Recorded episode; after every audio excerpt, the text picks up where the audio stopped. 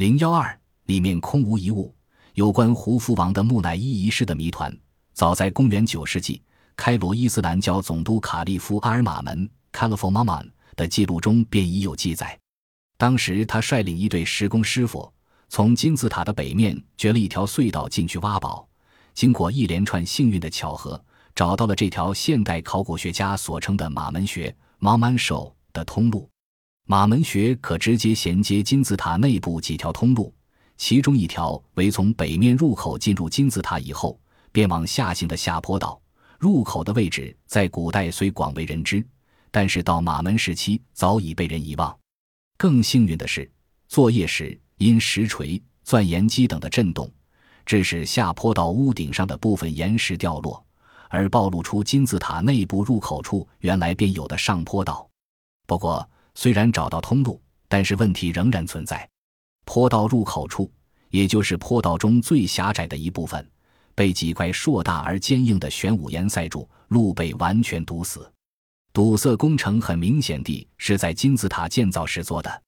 阿拉伯工人在尝试击碎那块硬石却失败以后，便着手从周围硬度比较低着石灰岩上凿起隧道。经过好几个星期，总算清除掉进入金字塔最大的障碍。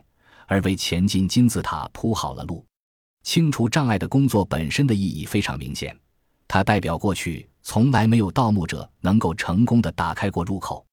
金字塔内部应该仍为一片处女地，施工师傅们充满期待的进入金字塔，准备大大地丰收一场金银财宝。而或许动机不同，马门总督想必也在金字塔大门开放的刹那，迫不及待的进入。以便成为第一个在金字塔内登堂入室的人吧。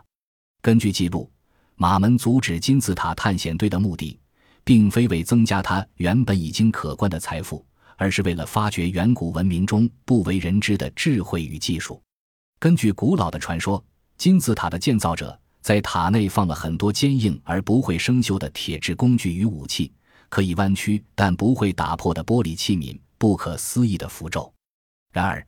当马门和他的手下进入房间时，却什么都没有发现，既没有世俗所谓的宝物，更没有高科技的机器、超越时代的塑料材料、不会生锈的铁器，更没有什么稀奇古怪的符咒。其中一间被错误命名为王后殿 （Queen Chamber），在从上坡道分叉出来的一条水平走廊的尾端，里面更是空无一物，只是一间非常朴素但充满几何趣味设计的房间而已。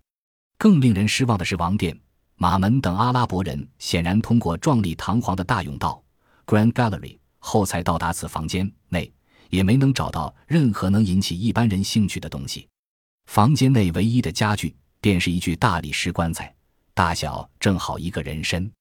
也只因尺寸凑巧的理由，这个镶状石盒后来便被命名为石棺。我们可以想象。当初马门和他的手下走进这个未经任何修饰的石盒时，内心是何等的失望！因为石盒里就如同整个金字塔一般空空如也。为什么大金字塔里会如此空洞？如果曾经有宝藏的话，是什么时候以什么方法消失的？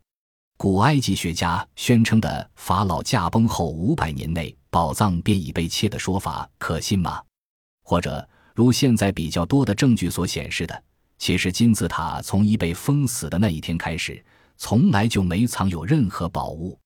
我们已经知道，在马门和他手下进入金字塔以前，从来没有人知道如何经上坡道到达塔的上部，而且可以确定的是，从来没有人能够通过大理石封口的障碍，堂堂进入金字塔。因此，从常理推断，至少在马门以前。应该不会有任何人曾经侵入金字塔内部。